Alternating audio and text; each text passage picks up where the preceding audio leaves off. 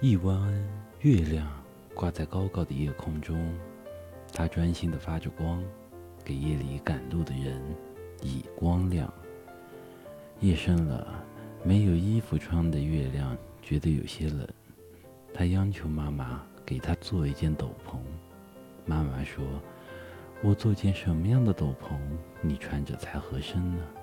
你现在是新月，然后又要变成满月，再接着，既不是新月，又不是满月了。